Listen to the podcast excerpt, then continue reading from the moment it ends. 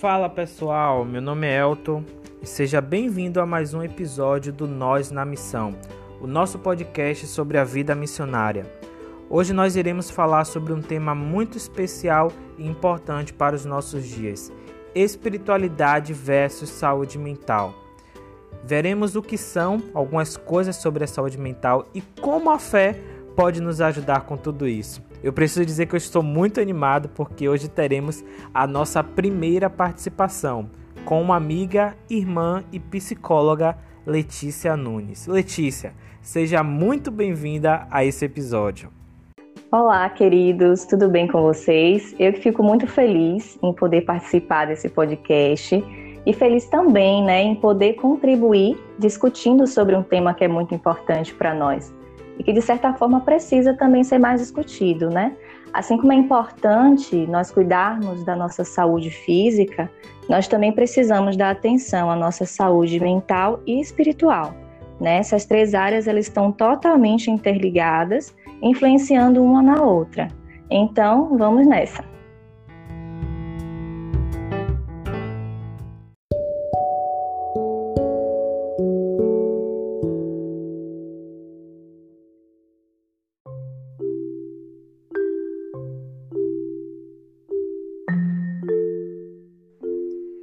Que legal, Letícia, você já fazer essa introdução né, sobre essa importância da saúde mental. Mas para ficar mais claro para o pessoal que está ouvindo, você poderia definir o que é saúde mental para nós? Então, gente, começando pelo conceito né, do que é saúde mental, é importante lembrar que o conceito de saúde no geral, né, segundo a Organização Mundial de Saúde, a OMS, é que a saúde é o completo bem-estar físico, mental, espiritual e social, e não apenas a ausência de doenças. Ou seja, para é, a pessoa ela ser considerada né, saudável, ela precisa estar em harmonia com todas essas áreas, o que pode ser um desafio para nós, né? É, então, é, o termo saúde mental ele é utilizado para de descrever a qualidade emocional e cognitiva de alguém, e ter saúde mental é justamente buscar o equilíbrio dessas duas áreas. Então, Letícia, já que você começou a falar sobre saúde mental, é, eu queria tocar num ponto bem legal e que talvez seja o que vai mais envolver o nosso episódio de hoje, é sobre a saúde mental, né, para nós que somos missionários. E uma grande parte da sociedade ela tem uma imagem de que pessoas dentro do reino de Deus, como pastores, líderes ministeriais e principalmente nós missionários, não temos problemas emocionais. Só que isso não é verídico. Existe um grande índice.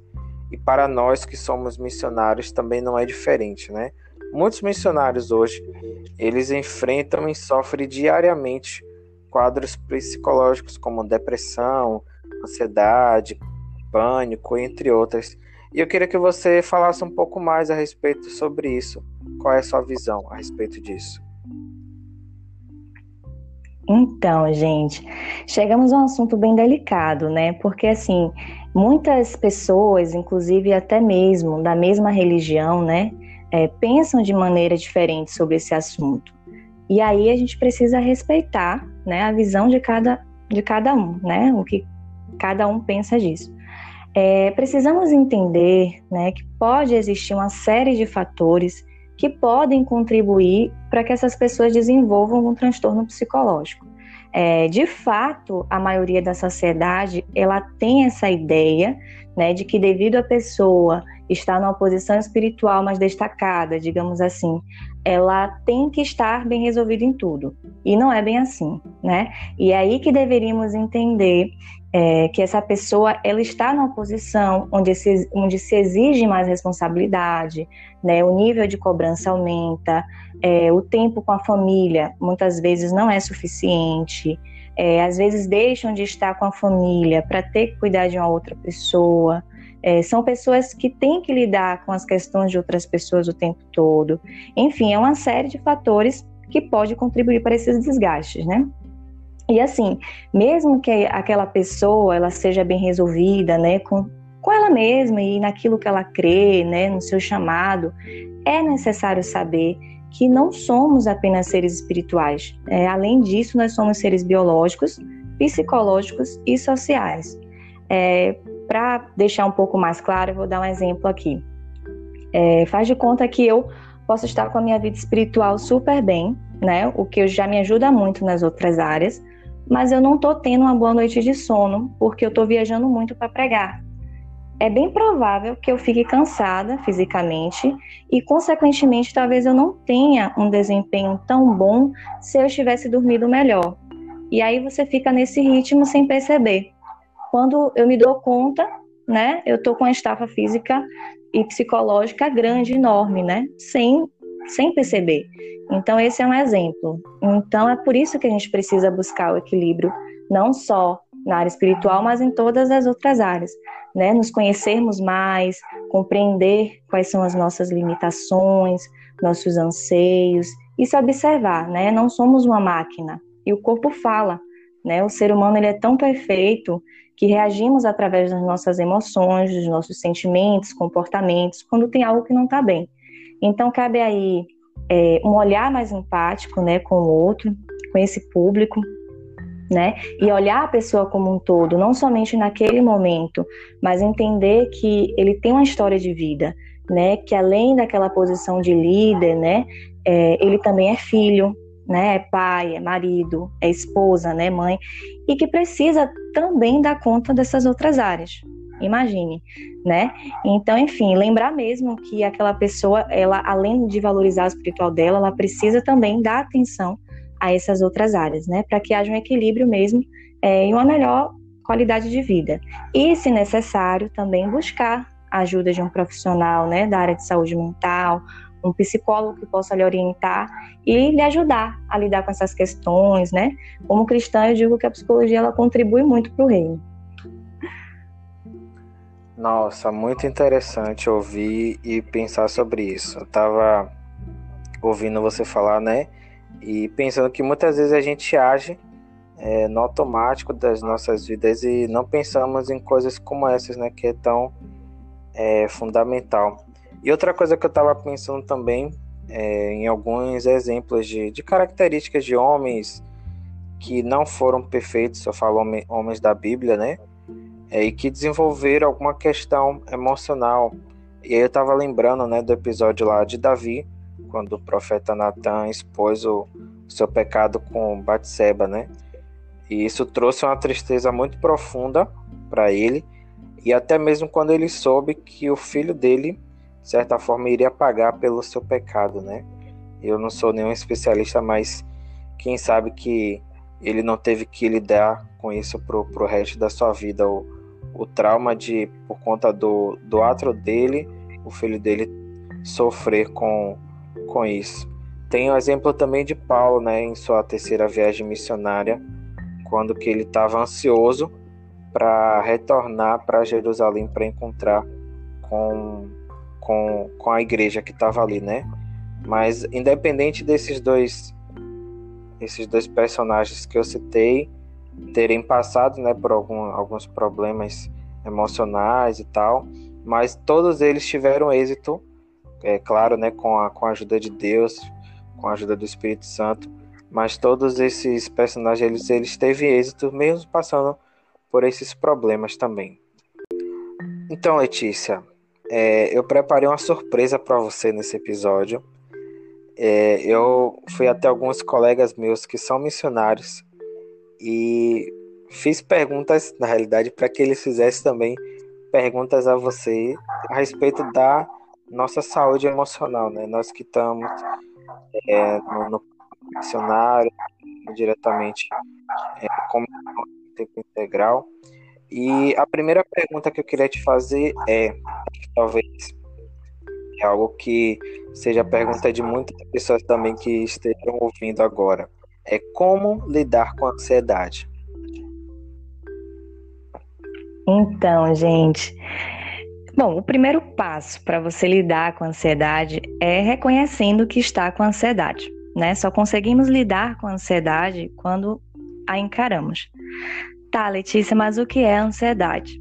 Ansiedade ele é o, o pensamento excessivo no futuro. É você se preocupar com algo que ainda não aconteceu. E aí, junto com esses pensamentos, vai vir as reações físicas, né? Que é o coração acelerado, é, respiração ofegante, mudanças na temperatura do corpo, que são sintomas bem comuns. E todos nós estamos propícios a ter ansiedade, né? Ela é uma reação comum quando a gente está com pensamento muito no futuro, né? Porém, o excesso da ansiedade, né? Desses pensamentos, dessas preocupações, pode chegar a gerar um transtorno. Então, é importante perceber como está o seu nível de ansiedade, né? Se ela tem lhe gerado algum sofrimento, se ela está atrapalhando no seu dia a dia e como está a intensidade dela. Então, a partir disso, né, o primeiro passo para lidar com a ansiedade é acolher esses sentimentos, né? Acolha esses sentimentos, esses pensamentos, não se julgando por isso. Procure sempre identificar quais são as situações e pensamentos que têm lhe gerado ansiedade. Como é que você se sente quando pensa nisso, sempre se olhando com mais cuidado e amor. É, o segundo passo é você também expressar esses sentimentos né? Expresse esses sentimentos. Pode falar para alguém que você confia, ou expressar em forma de música, escrevendo, cantando, também é uma boa estratégia. É, tire um tempo para meditar, né? A meditação nos ajuda a focarmos mais no presente, né? No aqui e agora. A própria oração ela nos ajuda a nos conectarmos com nós mesmos e com Deus. É, isso traz essa sensação né, de, de estar no presente, de focar mais no presente. É, pratique exercícios físicos, é muito bom a prática de exercícios físicos, né? São atividades de relaxamento, né? Sempre tire esse tempo para cuidar de você.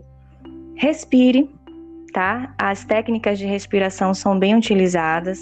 Sempre que você sentir que a, que a crise de ansiedade pode aparecer, o que você está se sentindo um pouco ansioso, sempre procure respirar fundo, né? Tem algumas técnicas de respiração bem bacanas que você pode realizar também. Preste atenção nos detalhes do seu dia a dia. A gente, quando está ansioso, a gente está muito no pensamento lá, né, no futuro, a gente esquece de olhar para as coisas né, do presente. Então, os detalhes do seu dia a dia, observe algo no seu dia a dia que você nunca parou para dar atenção, por exemplo, né? Eu mesmo gosto muito de observar o céu, a cor do céu, né, o formato das nuvens, como ela se movimenta no céu, e isso me conecta muito com o presente. Essa é uma estratégia, uma estratégia que eu utilizo, né? É, e que pode funcionar também para outras pessoas. Beba também bastante água, né? Procure se alimentar também direitinho, é muito importante. E busque apoio, né? Converse com pessoas que já passaram por isso e, se for preciso, procure ajuda mesmo de um profissional, né, da área de saúde mental, para poder lhe orientar melhor e lhe ajudar aí nesse processo. Então, gente, tá aí as dicas para você que talvez já pensou sobre esse assunto ansiedade ou até mesmo é, está passando por isso, anotou aí essas dicas riquíssimas para poder agir. Letícia, próxima pergunta é: o que diferencia a tristeza de um quadro depressivo? Então, a tristeza, né, ela é um sentimento que todos nós podemos sentir em algum momento da vida, né, algum momento que seja desagradável para nós. Mas a diferença da tristeza para um quadro depressivo está na sua durabilidade. Tá? A tristeza ela pode até causar uma depressão, realmente, né? Mas a depressão, além da tristeza, ela vem acompanhada de outros sintomas. E esses sintomas têm um período de duração mais longos. Ok, tá bom. Então você falou sobre essa questão de depressão, mas como é que se eu estiver passando por um pela situação de, de tristeza, como é que eu consigo identificar que essa minha tristeza está me levando para uma depressão? Eu costumo sempre dizer que o nosso corpo fala, né? Quando algo não está bem, ele sempre vai corresponder, ele sempre vai falar. Então, observe, né? Por quanto tempo você está com o humor deprimido? Observe se além do humor deprimido você está sentindo falta de interesse em realizar atividades que eram comuns, né, que você realizava no seu dia a dia, que você não tem é, mais tanto interesse, né? Pensamentos de desesperança, perda ou aumento do apetite, cansaço, irritabilidade. Então é um sinal de alerta. Preste sempre atenção. Se além do humor deprimido, você está com mais esses sintomas. Mas assim, não precisa chegar a todos esses sintomas, porque é mais do que você, né, para saber as mudanças do seu corpo. Então, se tem algo que está lhe incomodando e lhe gerando algum sofrimento psíquico, lhe causando algum prejuízo, é bom sempre se alertar e dar atenção a isso. É importante, é, nesse momento, você procurar a ajuda de um profissional, porque aí ele vai avaliar com mais minuciosidade né, esses sintomas e dar um diagnóstico mais preciso, né? É muito importante você buscar ajuda desse profissional para também não se autodiagnosticar em casa, né? Ficar pesquisando na internet, já dizer que está com isso, está com aquilo. Então é muito bom você, antes de tudo, se observar, né? Se autoavaliar, que é importante, mas procurar um profissional da área. Você falou sobre pesquisar o famoso Dr. Google, né? Que as pessoas ela qualquer sintoma já vai lá no Google e se receita, se diagnostica, já Exatamente. se automedica já, sendo que não é o meio correto de, de se fazer, né? Exatamente, exatamente. Então vamos lá para a próxima pergunta e última pergunta. É como é que a fé, a nossa fé, pode contribuir é, em nossa saúde mental? Ótima pergunta, né? Já que estamos falando de espiritualidade, né, versus saúde mental. A fé, gente, ela pode trazer muitos benefícios para o ser humano, porque ela nos dá a sensação de esperança, né? E isso nos motiva a seguirmos em frente. A própria Organização Mundial de Saúde, né, a OMS, ela confirma que a fé influencia tanto na saúde física, como na mental, como na biológica também. Ou seja, a fé é importante, né? Quando nós praticamos a fé, é, nós desenvolvemos a nossa espiritualidade e liberamos em nosso corpo hormônios importantes para o nosso bem-estar e felicidade. É, você compartilhar sua fé com outro também traz benefícios, principalmente se essa pessoa ela compartilha da mesma fé que você, né? E aí eu, eu falo da, da questão mesmo da religiosidade, né? Gera um senso de pertencimento, de comunidade, né, de comunhão, e aí você acaba se socializando, né, com o outro, interagindo com outras pessoas, conhecendo pessoas novas, enfim. Isso tudo ajuda na prevenção de possíveis transtornos e no combate também. É, a própria oração, ela desenvolve o senso de gratidão em nós, é, de confiança, o que gera bem-estar, né? Estudos confirmam que a cura física, ela também pode ocorrer como resultado da oração, é, a fé, ela também amplia, de certa forma, a nossa consciência de cuidado com nós mesmos, né, e também com o outro, podendo sempre desenvolver o espírito de solidariedade, a gente fica, né, pensa mais no próximo, é, a gente também acaba se importando mais com a saúde do nosso corpo, né, nos disciplinando mais nessas áreas. Então, a fé, né, não só traz benefícios à nossa saúde mental, mas em todas as áreas das nossas vidas.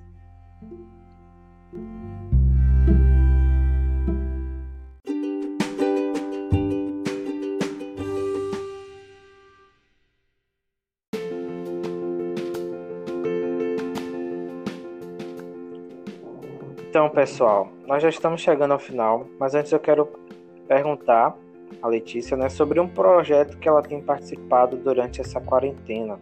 Né? Eu soube que ela está participando desse projeto e eu queria saber mais, não só eu, mas como o pessoal também que está em casa e quer ouvir, quer saber sobre esse projeto. O que é, Letícia, esse projeto e como é que você tem atuado nesse projeto? Bom, é, já que estamos falando de saúde mental, né? É, eu estou participando de um projeto, é, se chama Plantão Florescer. É um projeto de acolhimento psicológico voluntário, né? Foi desenvolvido por algumas psicólogas de Salvador, né? Nós somos de Salvador. E o no, nosso intuito mesmo é acolher pessoas, né? Visto essa é, essa pandemia, né, toda essa questão do isolamento social, tudo que está acontecendo no mundo, nós é, decidimos acolher pessoas que estão é, necessitando mesmo de um suporte psicológico, né, de uma atenção psicológica maior. Então, é um serviço mais pontual, né, não chega a ser uma psicoterapia, mas é um serviço onde você pode ligar para uma de nós e aí a gente pode realizar um, um acolhimento, né, um atendimento mais pontual dentro das possibilidades. Mas, é, caso vocês sintam interesse né, em conhecer mais o projeto Plantão Florescer, vocês podem é, acompanhar no Instagram, que é o Plantão Florescer. Ok, maravilha. Gente, já estamos no final do episódio. E Letícia, eu quero te agradecer muitíssimo pela sua participação. E não se preocupe que você estará presente aqui mais vezes em outros episódios. Eu que agradeço, Elton. Muito obrigada pelo convite. É, espero de verdade ter contribuído, né, de alguma forma, aí nesse podcast com um tema tão relevante. E espero de verdade que vocês é, possam absorver e praticar. Muito obrigada. Nós que agradecemos. É isso, gente. Espero que vocês tenham gostado. Produzimos esse episódio pensando em vocês por isso, compartilhe o máximo com, de pessoas, né? Para poderem ouvir também. E o desejo do meu coração é que você se cuide. E vamos juntos crescer no reino de Deus. Um abraço.